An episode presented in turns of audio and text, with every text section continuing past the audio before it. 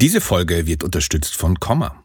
Seit der Gründung im Jahr 1973 bestärkt Komma Frauen darin, ihre weiblichen Facetten mit femininer Mode auszudrücken, ihre Weiblichkeit zu feiern und selbstbestimmt ihren Weg zu gehen.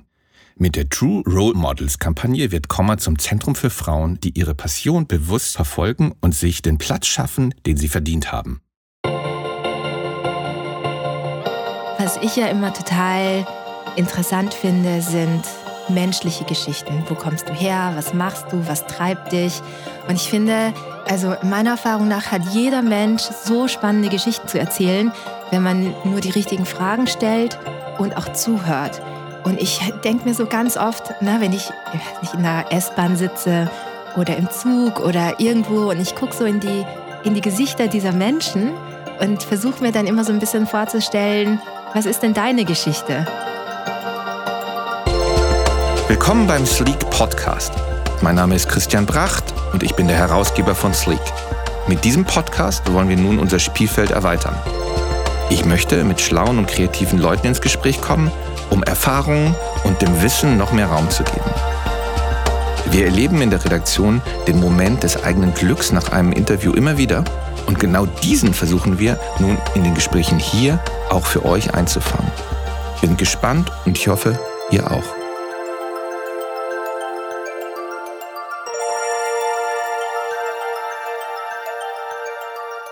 Herzlich willkommen zum äh, Sleek Podcast, Sleek Talks. Heute zu Gast Dr. Sophie Chang, ähm, 1983 geboren in Linz, also Österreicherin vom Pass her, äh, Gründerin und ähm, CEO von CUNY Medical. Das ist ein Startup hier in Berlin. Herzlich willkommen, Sophie. Vielen Dank, dass ich hier sein darf. Ich freue mich. Ähm, bevor wir anfangen, liebe Sophie, Du weißt, ich mache ein Magazin oder viele Magazine, aber unter anderem das Sleek Magazin. Ähm, kannst du eine Geschichte erzählen, wann jemals ein Magazin dich wirklich überrascht hat und du im Nachhinein immer wieder an diesen Moment oder die Geschichte zurückgedacht hast? Ähm, also du meinst jetzt generell mit den Inhalten deines Magazins? Ja, genau. Oder ein Magazin oder eine Geschichte. Ich sag dir mal ein Beispiel. Mhm. Also ähm, ich ähm, bin, bin immer fasziniert, das ist keine, keine eine, eine Geschichte, sondern von den Geschichten in Vanity Fair, diesen ganz langen Geschichten, mhm. die wahnsinnig gut recherchiert sind, die wahnsinnig gut beschrieben sind mit, mit ähm, äh, tollen Fotos. Ähm, ich bin danach immer ganz berauscht, ehrlicherweise, mhm. davon und, und, und, und immer glücklich, dass ich genau auch in so einer Branche sein kann, nämlich Geschichten erzählen. Ja, absolut. Also ich bin als junger Mensch schon eine sehr begeisterte Leserin gewesen. Und es gab, ich glaube, das Magazin gibt es heute noch, aber damals äh, hieß das PM, P.M. Ah, ja. mhm. Und das ist so ein wissenschaftliches Magazin oder so ein populärwissenschaftliches Magazin. Und ich habe da mal einen Artikel gelesen ähm, darüber, über die Wunder des Menschen. Und zwar, was im menschlichen Körper stattfindet und zum Beispiel mit welcher Geschwindigkeit man hustet oder niest. Und das, also ich kann die Zahl jetzt gar nicht mehr wiedergeben, aber ah, das sind so 150 kmh oder so, mit der du die Luft rausschleuderst. Und das waren so Themen, wo ich mir gedacht habe, krass das ist alles, das steckt alles in jedem Menschen drin. Und das war so einer der Momente. Ich kann mich noch, ich kann mich auch noch an das Layout des äh, Artikels ähm, erinnern. Das war, glaube ich, so einer der Momente, wo ich mir gedacht habe, Wow, wie cool. Und was hat dich dabei fasziniert? Der, der, der Inhalt, die, die Fakten, ähm, die ja? Diese, wie du sagst, also das, was einen überrascht, ne? Also so, das sind Fakten, die man, die einem gar nicht geläufig sind, die man einem ja auch gar nicht zutraut. Wenn ich dich jetzt fragen würde, wie niest du denn? Denn das ist ja auch nicht etwas, worüber man tagtäglich nachdenkt. Aber die haben es einfach mal so aufbereitet und gesagt, hey, ja, das, dazu ist dein Körper imstande. Und das hat mich schon sehr beeindruckt. Okay. Wie du weißt, Sleek ist ein grenzüberschreitendes Format zwischen Kunst, Fotografie, mhm. Geschichten, Porträts, Mode, gesellschaftlichen Themen. Also das nächste Thema zum Beispiel wird von uns sein äh, Passion, Leidenschaft. Also es ist natürlich ein tolles Thema eigentlich auch für Gründer. Ich müsste mal in der Redaktion nachfragen, ob wir Gründer auch dabei haben. Ich bin ganz sicher, dass das der Fall ist. Wenn ich dich jetzt einladen würde zu einer Geschichte und wir unsere Kopf, Köpfe zusammenstecken würden, was für eine Geschichte würde dabei herauskommen äh, und was wäre bei, da, dabei wichtig für dich? Ja, spannend. Also was ich ja immer total interessant finde, sind menschliche Geschichten. Wo kommst du her? Was machst du? Was treibt dich? Und ich finde, dass, also meiner Erfahrung nach hat jeder Mensch so spannende Geschichten zu erzählen, wenn man nur die richtigen Fragen stellt und auch zuhört. Und ich denke mir so ganz oft, na, wenn ich, ich nicht in der S-Bahn sitze oder im Zug oder irgendwo und ich gucke so in die, in die Gesichter dieser Menschen und versuche mir dann immer so ein bisschen vorzustellen, was ist denn deine Geschichte? Und ich glaube, ich fände es total spannend, auf Menschen einfach zuzugehen und die mal zu fragen.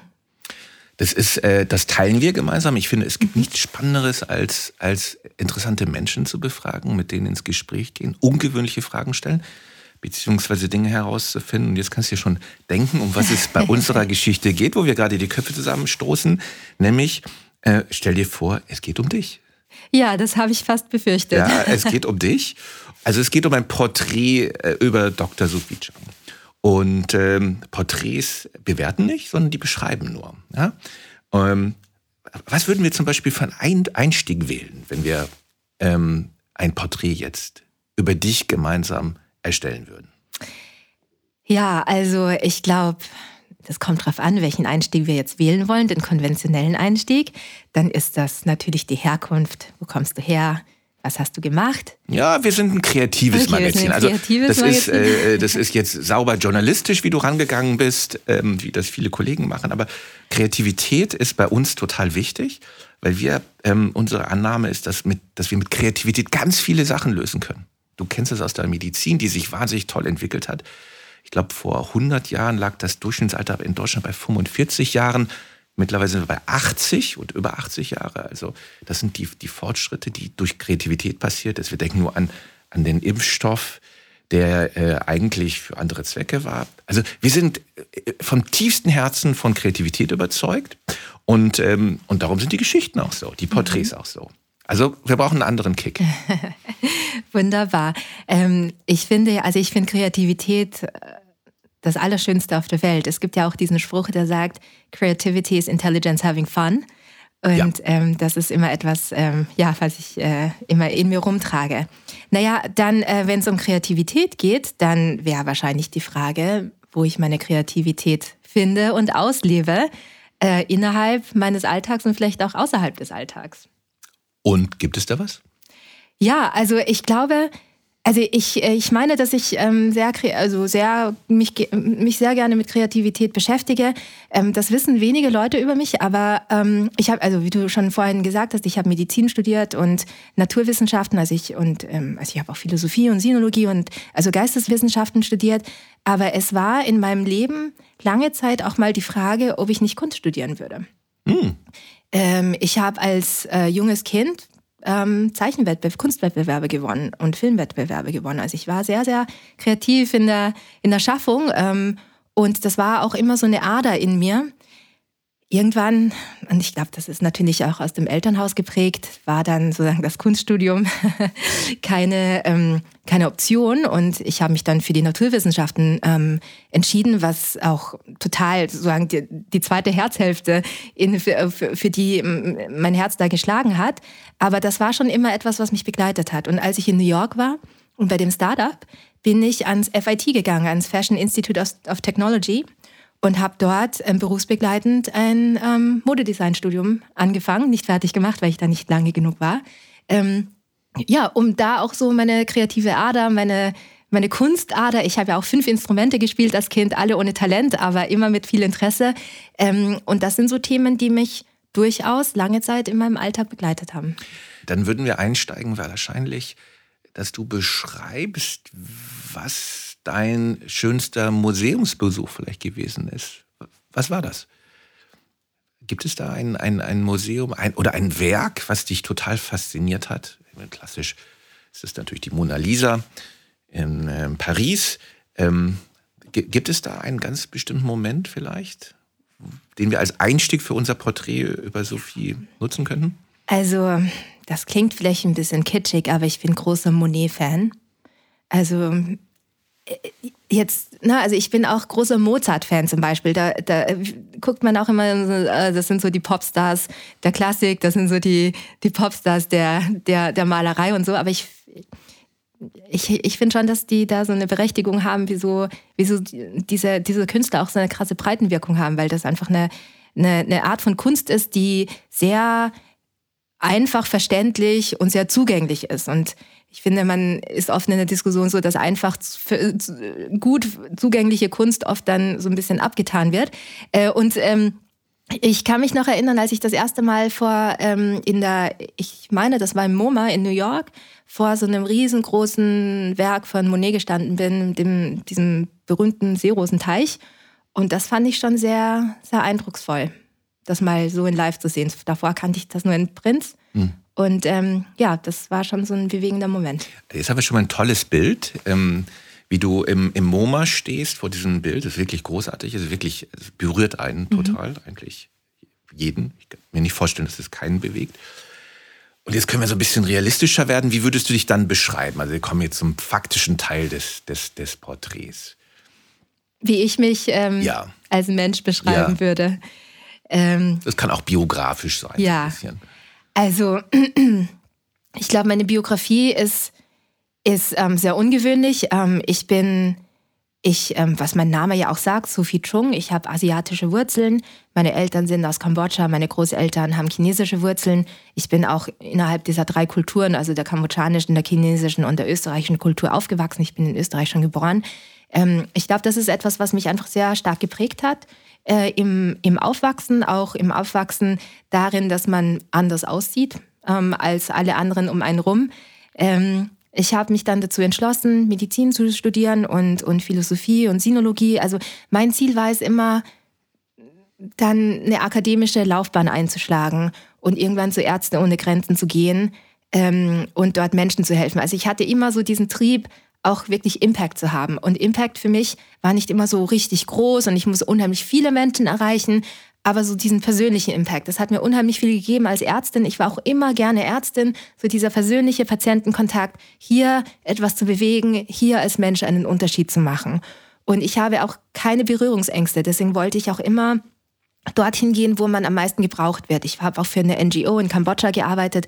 Da sind wir wirklich in die ärmsten Gegenden gefahren äh, des Landes und haben dort medizinische Versorgung aufgebaut oder auch ähm, ähm, den Frauen Lesen beigebracht und denen beigebracht, wie man sich selbst ähm, sozusagen wirtschaftlich erhält und, und diese Themen. Und das war immer das, ähm, wofür mein Herz geschlagen hat. Dann kam das Leben und alles kam doch anders.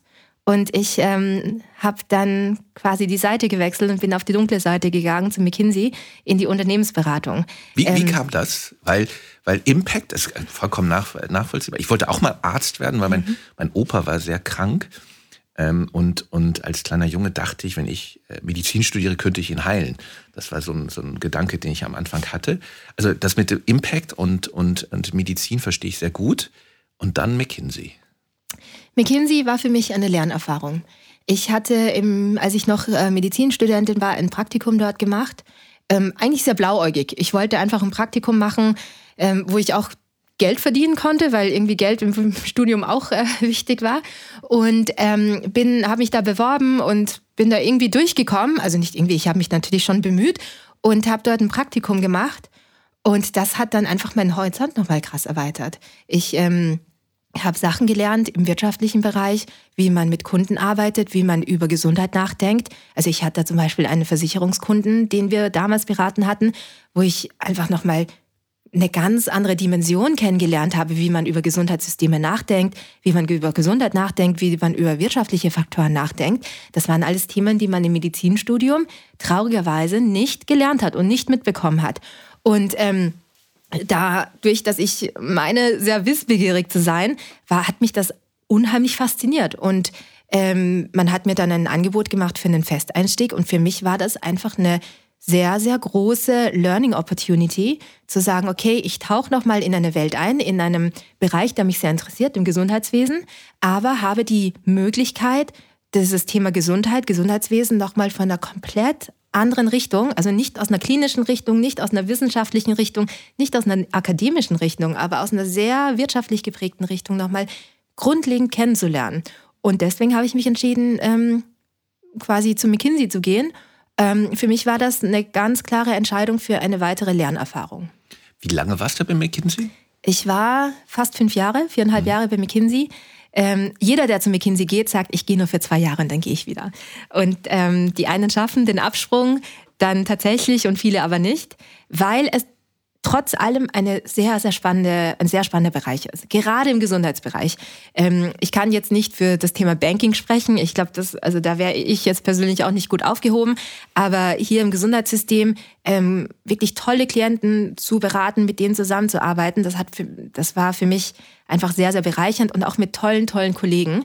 Ähm, und ähm, ja, und äh, dann nach zwei Jahren habe ich mir tatsächlich die Frage gestellt, gehe ich jetzt wieder? Ich habe dann auch mich bei Kliniken wieder beworben, äh, weil ich wirklich noch auf dem Trip war, ich muss, ich will unbedingt Ärztin werden.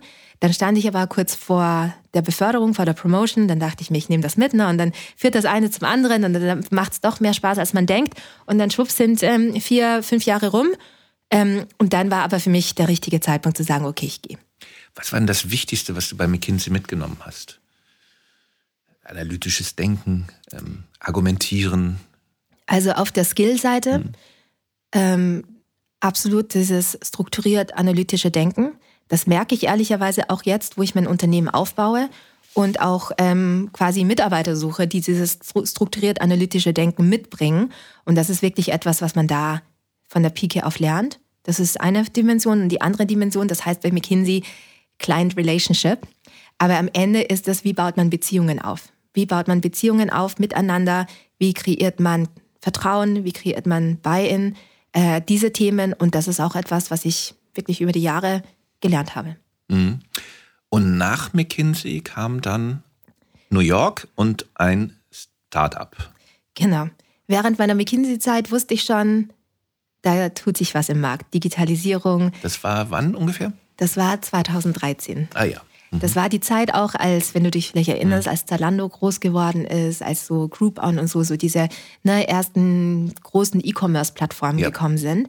Ähm, und da habe ich Blut geleckt. Dann dachte ich mir, wow, äh, es gibt nochmal eine Möglichkeit, aus nichts etwas Großes zu schaffen. Es gibt eine Möglichkeit, ganze Industrien zu revolutionieren, ähm, Dinge in Frage zu stellen. Ne? Also wie, ich kann mich noch erinnern, als Zalando gekommen ist, hat jeder gesagt, so ein Quatsch, ich würde doch niemals Schuhe im Internet kaufen. Wie soll das denn gehen?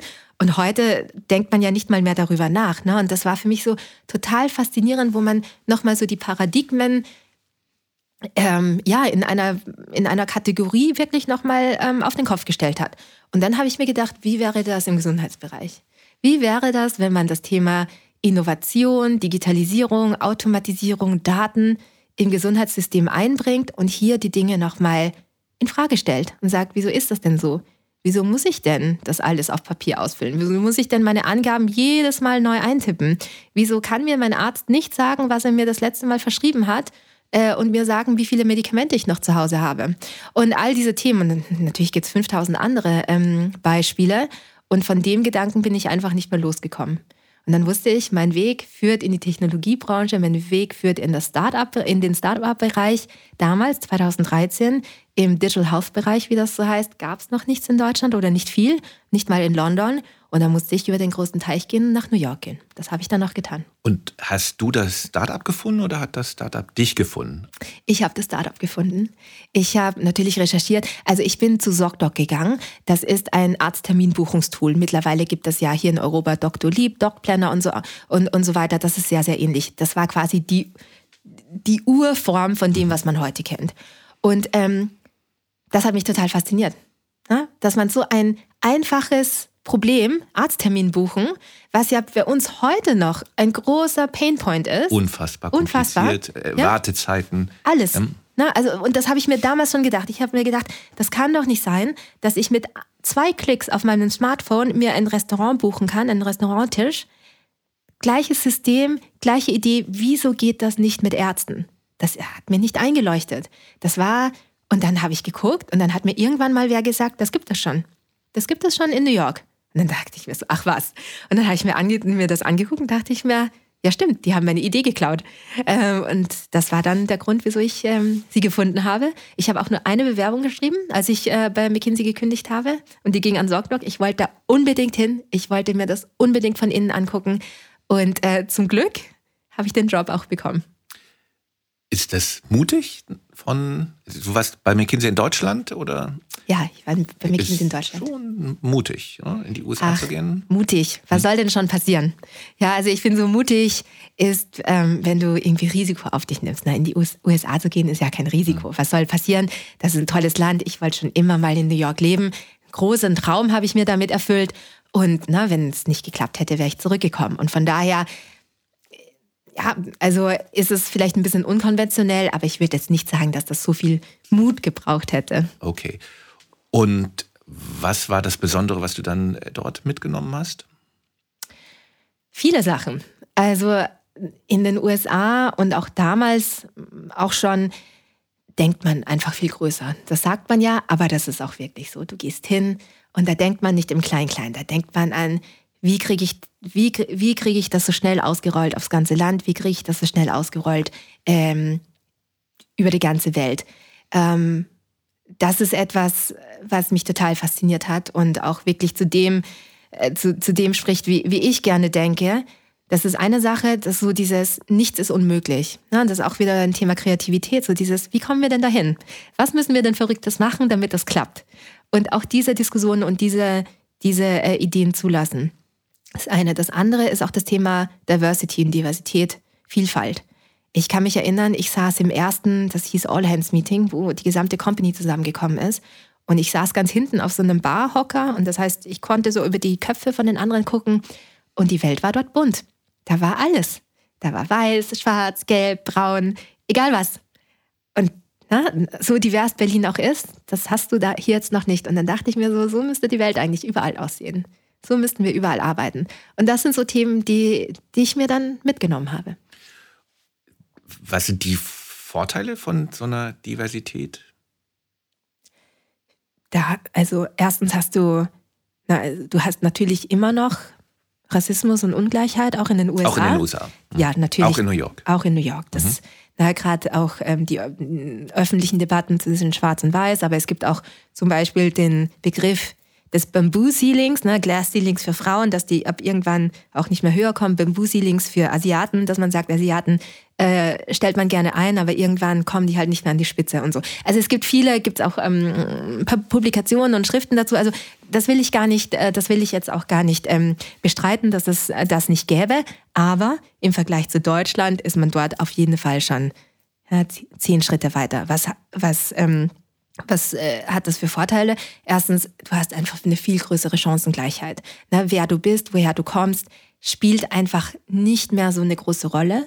Ähm, tatsächlich auch so dieses American Dream, auch das finde ich immer so ein bisschen problematisch, wenn man das glorifiziert, aber es ist doch durchlässiger, ähm, als ähm, das in anderen Gesellschaften der, der Fall ist, der soziale Aufstieg. Und ähm, du baust dadurch bessere Produkte. Du baust dadurch bessere Produkte, weil du einfach diese Diversität in deinem Unternehmen, in deinem, in deinem Produkt widerspiegeln kannst. Und ähm, ich bin davon überzeugt, dass nicht aufgrund dessen einfach die führenden elektronischen, technischen, ähm, virtuellen Produkte aktuell immer noch aus den USA kommen. Ich gebe dir vollkommen recht. Äh, wir sind bei Sleek sehr divers aufgestellt. Äh, ich liebe das auch, weil ähm, das ist Kreativität pur, ja, weil, weil, allein die Schulsysteme sind ja in vielen Ländern ganz anders. Ähm, und ähm, äh, Engländer können zum Beispiel wunderbar argumentieren, weil die von klein auf im Kindergarten schon lernen, ihre Punkte zu, zu erklären. Ähm, und, und so sind wir sehr international aufgestellt, sehr diverse aufgestellt und so in der Lage, auch wirklich zu kreativen Lösungen zu kommen. Da gebe ich dir 100% recht. Allerdings, ich, ich, ich würde sagen, in Berlin sind wir schon relativ weit was Diversity angeht. Das, äh, für den Rest von Deutschland glaube ich, das gebe ich dir vollkommen recht. Aber in Berlin nehme ich das so wahr, dass wir schon sehr, ähm, sehr viel Diversity haben. Vor allen Dingen in den Start Startup-Companies, bei den Gründern. Ja, also ich glaube, bei Sleek ist das natürlich, ne, ist das äh, Role Model, äh, wie ihr da unterwegs seid. Mhm. Und ähm, muss aber auch sagen, ich glaube, da ist man auch in so einer kreativen Bubble, wo man schon sehr weit ist. Aber das ist auch gut. Man kann ja nicht, es können ja alle, nicht alle immer auf der gleichen Entwicklungsstufe sein. Ne? Es muss ja immer Leute geben, die so einen Schritt weiter sind. Und da gehört ihr sicherlich dazu. Ich glaube auch natürlich, dass die Berliner Startup-Bubble dazu gehört. Ähm, aber das ist selektiv. Also ich sehe immer noch sehr, sehr homogene Führungsteams zum Beispiel. Ich hab, da gebe ich dir recht. Ja. Das ist, mhm. ähm, ich habe gerade letztens auch wieder eine Diskussion gehabt, ähm, weil ich investiere manchmal auch in Frühphasen Und da ist mir das zugespielt worden. Das war ein Mental Health Thema. Ich habe aufs Führungsteam geguckt. Das waren alles weiße Männer. Und zwar in den ersten zwei Führungsriegen. Nicht nur top, also nicht nur C-Level, sondern auch drunter. Und da habe ich dann einfach auch gesagt, sorry, ich glaube dann einfach nicht dran, dass die ein Produkt bauen können, das für alle klappt. Ja, und dann hat die Person, die mir das gegeben hat, ähm, auch ein Investor, der meinte so, ja, ich werde da jetzt auch nicht investieren. Mhm. Und ähm, also man sieht das schon noch, es bewegt sich viel. Ja, und ähm, natürlich viel Diversity, aber ich glaube, da geht noch mehr. Okay, und gab es dann irgendwie so einen Pivot Point, wie das so schön heißt, in New York, wo du gesagt hast, so, jetzt mache ich mein eigenes Ding? Oder, oder wie, wie bist du dazu gekommen? Weil danach ging es dann ja los mit. Ja, also bei mir war das ein ich sage immer, evolutionärer Prozess. Eben, da gab es nicht so diesen Lightbulb-Moment, wo du sagst, okay, und jetzt? Oder da hat sich dann ähm, irgendwie grundlegend etwas geändert. Also ich wusste schon immer so, ah, dieses Gründen, eine eigene Idee, Impact haben, ne? so das, das war schon immer etwas, was mich total fasziniert hat. Da hatte ich auch nie Angst davor, ähm, das zu machen. Aber natürlich war dann auch der Punkt, wo ich mich dann entschieden habe, dies zu tun.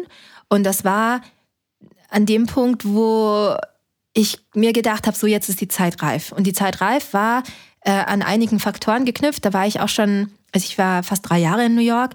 Und dann dachte ich mir so, okay, was mache ich jetzt als nächstes?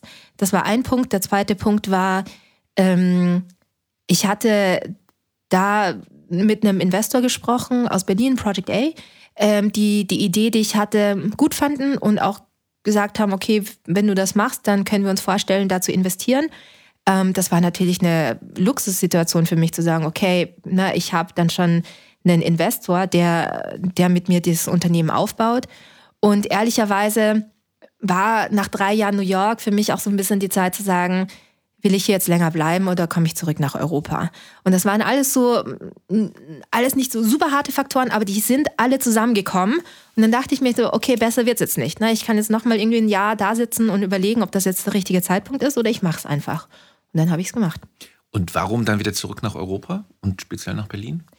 Ähm, ich sage immer, wieso nicht nach Berlin? Na, ne? also ich glaube, die Frage wirklich USA oder Europa. So. Ja. Und dann habe ich gesagt Europa, weil irgendwie so dieses europäische Mindset, dieses, diese Art und Lebensweise, das war, war nicht zu unterschätzen. Und ich wusste auch, wenn ich gründe, dann werde ich da wahrscheinlich auch längere Zeit leben. Und dann habe ich mir überlegt, kann ich mir eine, ein Leben in den USA vorstellen? Konnte ich mir, aber das Leben in Europa konnte ich mir besser vorstellen.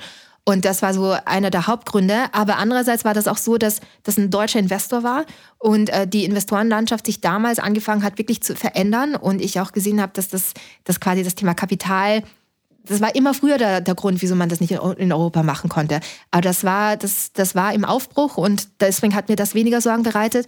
Und ein dritter Grund war nochmal das Thema Talent. Und ich habe einfach in meinen Jahren in New York gesehen, welches Blutbad es da auf dem Talentemarkt gibt. Na, weil der Arbeitsmarkt in New York oder in den USA ist ja super aggressiv. Du hast ja auch kaum Kündigungsfristen. Also wir hatten wirklich so Leute, die sind aus ihrer Mittagspause nicht mehr zurückgekommen und sind woanders irgendwie arbeiten gegangen. Und äh, diese Themen. Und das war halt irgendwie erst, wo ich mir gedacht habe, oh, als neues Start-up mich jetzt zu fighten mit den Googles und Facebooks dieser Welt äh, auf Gehaltsniveaus, die ich mir vielleicht gar nicht leisten kann oder möchte, das ist auch etwas, wo ich mir gedacht habe, ich komme in Europa mit dem Geld, das ich einsammle, einfach weiter. Das war dann 2016 ungefähr, oder? Das hm? war 2016, genau. Und dann ging es zurück nach Berlin. Genau. Und was genau ist dann deine Idee gewesen? Es war ein bisschen anders als die Idee, die du in New York gemacht hast für das Startup. Ja, also die Grundidee war sozusagen, den Zugang zu medizinischer Versorgung für Patienten zu verbessern. So, das kann jetzt natürlich vieles bedeuten, aber was ist denn das Problem gerade im Gesundheitssystem? Das Problem im Gesundheitssystem ist, ist, dass du viele mächtige Stakeholder hast, die die Entscheidungen treffen, aber keiner davon spricht für die Patienten. Ne? Also du hast die Ärzte, du hast die Krankenhäuser, du hast die Versicherungsfirmen, du hast die Politik ähm, und jeder hat so, so ein bisschen sein eigenes in Pool an Interessen, aber niemand fragt, was ist denn eigentlich gut für die Patienten und was ist denen denn wichtig? Und wie müssen wir das Gesundheitssystem bauen, damit es den Patienten auch wirklich gut geht. Und die nicht, gar nicht erst krank werden, zum Beispiel. Und die ne? erst gar nicht mhm. krank werden. Und wenn sie krank werden, sie mit der Portion Menschlichkeit und Respekt behandelt werden, die jeder Mensch auch verdient. Und ähm, was ich damit sagen möchte, ist, dass das Gesundheitssystem, wie wir es kennen, und by the way, das ist ein globales Thema, du kannst gar nicht sagen, es gibt ein perfektes Gesundheitssystem irgendwo. Ähm, haben alle ihre eigenen Probleme, ist nicht dazu designt, den Patienten in den Mittelpunkt zu stellen. Das sagt jeder, aber wenn du dir das genau anguckst, ist das nicht der Fall. Es gibt unfassbar viele Eigeninteressen von den Playern, die da sind, außer den Patienten. Richtig, hm. ja. Und ähm, deswegen bin ich auch davon überzeugt, dass echte Innovation, echte patientenzentrierte Innovation nicht aus dem System kommen wird, sonst hätten sie es schon längst gemacht. Also ich werfe den Stakeholdern auch gar nicht vor, dass es ihnen egal ist. Das ist es ihnen nicht. Aber na, also ein Pharma, eine Pharma-Company, die an der Börse notiert ist, die hat einfach andere Interessen, die hat einen anderen Auftrag. Eine Krankenversicherung hat auch einen anderen Auftrag. Und natürlich ne, geht es da um Patienten, aber die wirtschaftlichen Interessen stehen da oft im, im Gegensatz zueinander. Muss nicht so sein, aber tun sie aktuell. Und von daher wird echte patientenzentrierte Innovation nicht aus dem System kommen. Die wird von außen kommen. Ich bin davon überzeugt, dass die von einem Technologieunternehmen kommen wird, von einem Unternehmen, das heute vielleicht noch ein Startup ist. Und da wollte ich ähm, meinen Beitrag dazu leisten. Und ähm, wenn man das, das ist sozusagen die, die Makroebene. Mhm. Und äh, wenn man das jetzt sozusagen auf ähm, das umdenkt und sagt, okay, wie sieht das denn aus? Naja, das Gesundheitssystem, das wir haben, das ist aktuell sehr, sehr reaktiv. Du wirst krank und dann gehst du erst zum Arzt. Na, es passiert etwas erst mit dir und dann gehst du ins Krankenhaus. Und was sagen die Krankenhäuser? Die sagen, die Patienten kommen sowieso. Genau. Ja, die kommen sowieso, wenn sie krank sind, wenn sie sich das Bein gebrochen haben. Was müssen wir denn tun? Wir müssen ja nicht mal freundlich zu denen sein. Das ist natürlich jetzt sehr überspitzt, ne? aber so ungefähr läuft das ja im Gesundheitssystem. Was viele ähm, Player jetzt gerade realisieren, ist, dass die Patienten-Journey eben nicht erst dann anfängt, wenn du deinen Fuß in die Arztpraxis gesetzt hast oder wenn du den Fuß in das Krankenhaus gesetzt hast. Und die Patienten-Journey fängt dann an, wenn ein Patient in seinem Kopf irgendwie sagt, hoppla, es ist irgendwas stimmt nicht mit mir oder ich möchte mich um meine Gesundheit kümmern auf die eine oder andere Art und Weise. Was passiert da? 70 Prozent dieser Patienten-Journeys fangen im Internet an. Wo im Internet? Auf Dr. Google. Google. Richtig. Dr. Google. Wie macht Dr. Google das? Total schlecht. Ja? Furchtbar schlecht, ja. Und da wollten wir ansetzen, wollte ich ansetzen und sagen, diese Patienten will ich auffangen. Diese Patienten, die ganz am Anfang stehen und und das ist ja auch der Grund, wieso Patienten total lange brauchen, bis sie zu einer Diagnose kommen. Weil zwischen, hey, ich habe irgendetwas, zu, okay, ich gehe jetzt ins Krankenhaus oder zum Arzt, passiert unheimlich viel. Aber das passiert alles ungesteuert, das passiert ungelenkt, das passiert alles auf eigene Faust, das passiert unheimlich ineffizient, unheimlich intransparent. Und das ist da, wo ich ansetzen wollte. Wir haben gesagt, wir bauen eine Plattform auf, wo Patienten draufkommen können, Informationen erhalten können, mit Menschen sprechen können, aber auch was tun können. Also ich will nicht, dass die nur lesen und dann wieder weggehen und sagen, okay, was mache ich jetzt? Und ähm, auf äh, unserer Plattform kann, kann, man Ärzte finden, einen Arzttermin buchen, Telemedizin, ähm, eine telemedizinische Konsultation machen, aber auch einen echten OP-Termin buchen. So wirklich end-to-end. Und wenn du dann zum Arzt gehst und fertig bist, kommst du wieder auf unsere, wirst du von unserer Plattform wieder aufgefangen. Wir fragen dich, wie geht's? Wie war's? Können wir noch was für dich tun? Und wenn du deine nächste Behandlung brauchst, kommst du wieder zu uns und wir wissen, wer du bist und du musst nicht von vorne anfangen. Das ist die, die Idee dahinter und das ist das, was wir mit QNO Medical machen. Wir sind eine Plattform. Wir helfen Patienten, den richtigen Arzt zu finden. Aber den richtigen Arzt zu finden, ist eben nicht nur der, der einen freien Termin den nächsten Dienstag hat, sondern der richtige Arzt ist der, der das kann, was du brauchst, bei dem du dich wohlfühlst, der zum richtigen Zeitpunkt da ist und im Zweifel auch der, den du dir leisten kannst. Und das sind so Themen, die wir ähm, sozusagen anbieten. Fast forward zu dem, wo wir heute stehen, das machen wir nach wie vor mit großer, großer Freude. Jeden Tag bewegen wir Menschenleben, machen das Leben von Menschen besser. Ähm, und das hat dazu geführt, dass die Krankenhäuser auf uns aufmerksam geworden sind und gesagt haben, hey, Kuno, krass, was ihr da für die Patienten macht, können wir eure Technologie auch haben, weil wir das auch für unsere Patienten machen wollen. Und das zeigt, dass die Player im Gesundheitssystem ja schon interessiert sind. Die wollen ja eine gute Patient Experience darstellen. Sie wissen nur nicht wie, sie haben die Tools dazu nicht. Und ähm, das ist sozusagen unser zweites Steckenpferd, also mit unserer Technologie, dass wir das nicht nur unser, unter unserer eigenen Brand machen, sondern dass wir die, unsere Technologie auch den Playern im Gesundheitssystem zur Verfügung stellen und sie dazu befähigen, genauso eine tolle Patient Experience darzustellen. Das hört sich sehr interessant an. Das ist eine große Vision und sehr wichtig, ähm, nämlich früh anfangen. Dann werden nämlich die Kosten eigentlich niedriger und nicht höher im Win -win. Gesundheitswesen. Ja, leider ja. wird das momentan noch nicht belohnt so richtig. Ähm, aber äh, äh, große Vision heißt das auch sehr viele Mitarbeiter, die du hast? Also wie muss man sich das vorstellen? Das, äh, ihr müsst ja Expertisen haben in ganz vielen Gebieten, ehrlicherweise. Ja, Und wir suchen auch laufend nach neuen tollen Mitarbeitern, weil wir dann natürlich wachsen. Wir sind aktuell ungefähr 60 Leute. Die sitzen ähm, zum großen Teil in Berlin. Das ist jetzt ähm, nicht super klein, aber auch nicht super groß. Na, wieso nicht? Weil wir zwar diese Expertisen brauchen, aber wir setzen das über die Technologie um. Also wir bauen jetzt keine riesen Menschmaschine, sondern wir bauen eine große Technologie- und Digitalisierungsmaschine.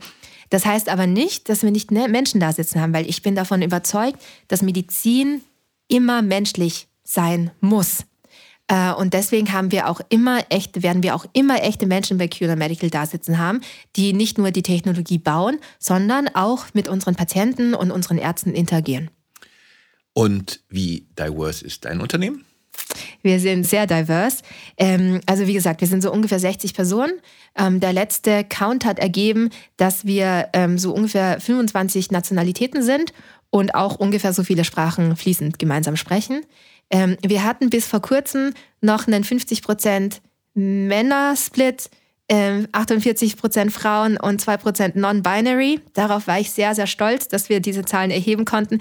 Leider haben uns einige Personen äh, verlassen und wir sind jetzt wieder bei ungefähr 50-50 Frauen und Männer. Was man sehr, sehr selten anspricht. Ne? Diversity wird natürlich immer hochgelobt und hat alles seine Vorteile. Diversity kann auch Challenges bedeuten. Total. Weil, ne, wenn alle gleich denken, hast du einfach keine Friction.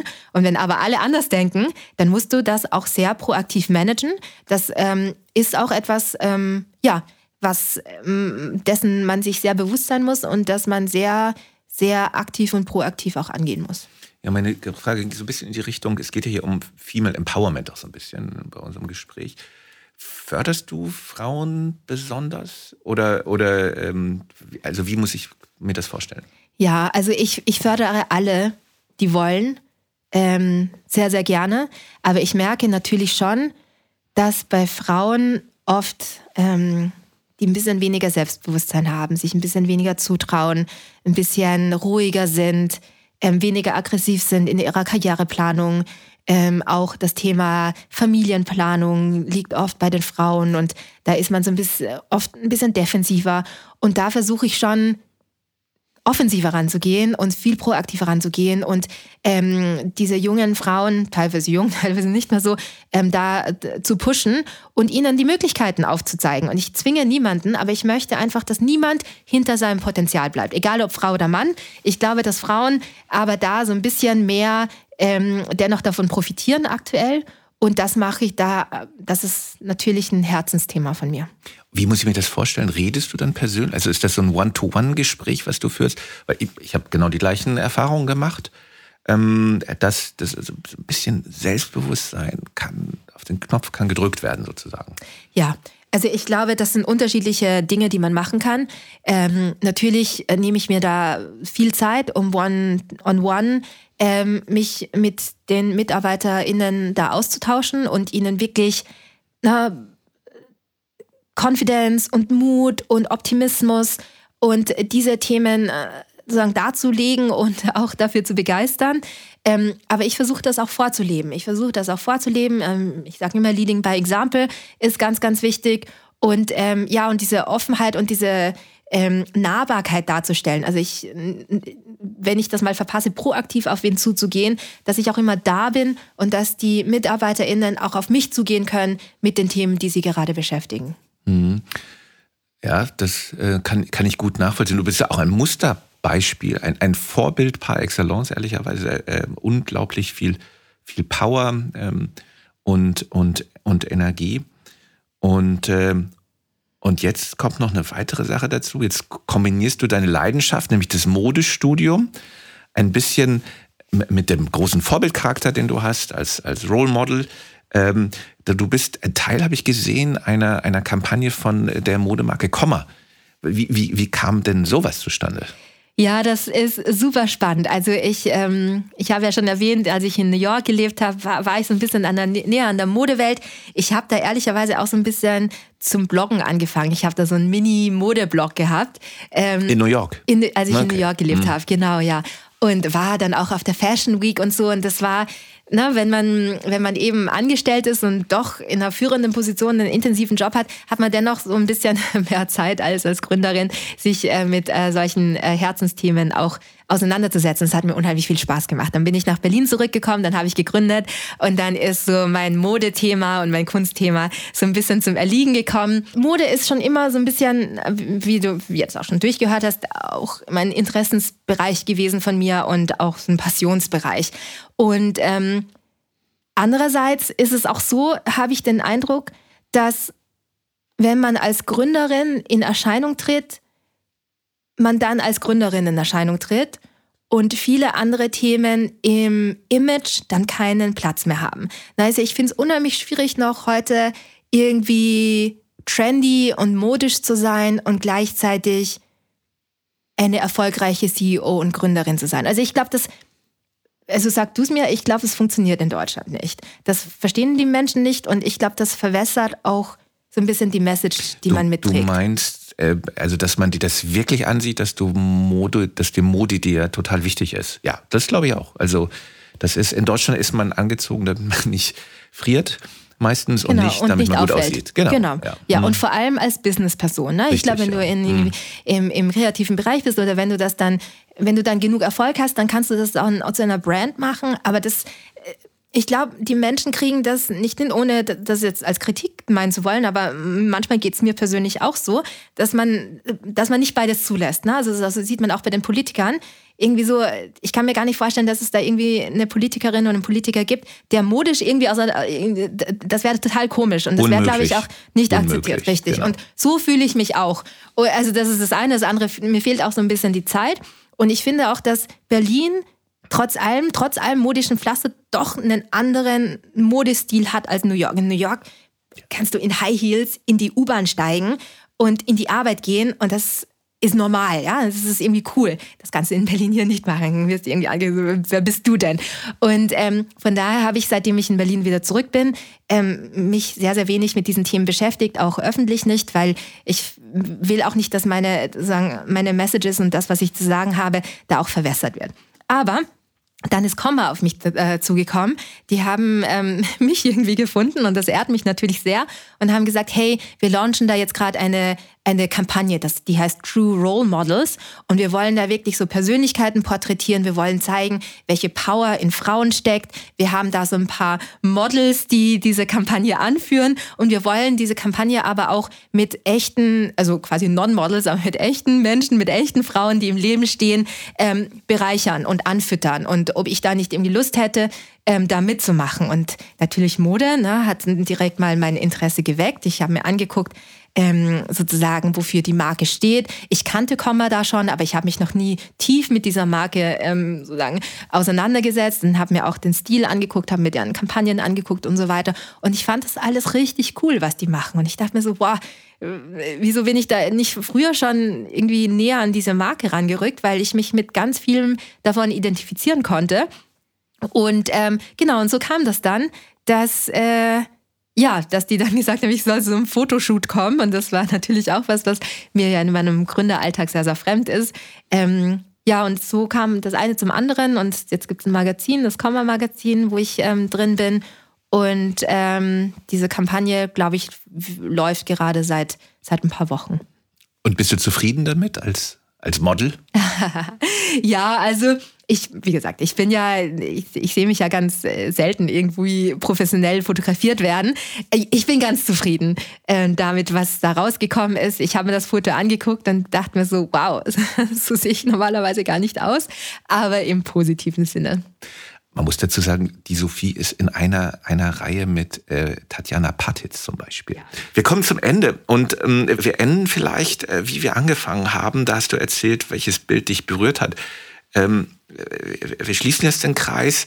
Welches Museum, Museum würdest du dir gerne anschauen oder welche Arbeit würdest du unbedingt dir ansehen, die du noch nicht gesehen hast? Damit, ähm, und, und wir, die, die setzen wir jetzt auf deine Bucketlist sozusagen. Hm. Naja, also ich meine, da wirst du mich jetzt berichtigen können, aber es gibt ja so tolle ähm, Modemuseen, ne? also so Louis Vuitton, Yves Saint Laurent in Marokko. Ja. Ähm, ich, das wäre so auf meiner Bucketlist noch, so diese, diese tollen. Das lohnt sich auf alle ja. Fälle. Das in, in Marrakesch ist das, glaube ich. Genau, ja. Ähm, von Yves Saint Laurent, da mhm. hat er auch gelebt. Ähm, großartig, auf alle Fälle.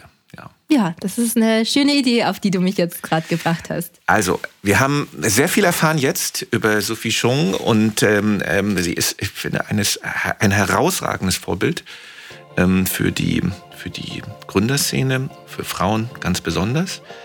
Und äh, vielen lieben Dank für das, für das tolle, tolle Gespräch. Und ich glaube, zusammen haben wir jetzt ein gutes Porträt irgendwie erstellt, oder? Ja, vielen Dank. Ja, auf jeden Fall ein Porträt, das es so über mich noch nicht gegeben hat.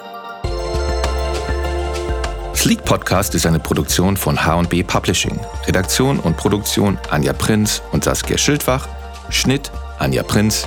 On-Air-Design Henry Uhl. Musik Luca Seifert. Produktion We Are Producers. Danke an alle, die diesen Podcast unterstützen.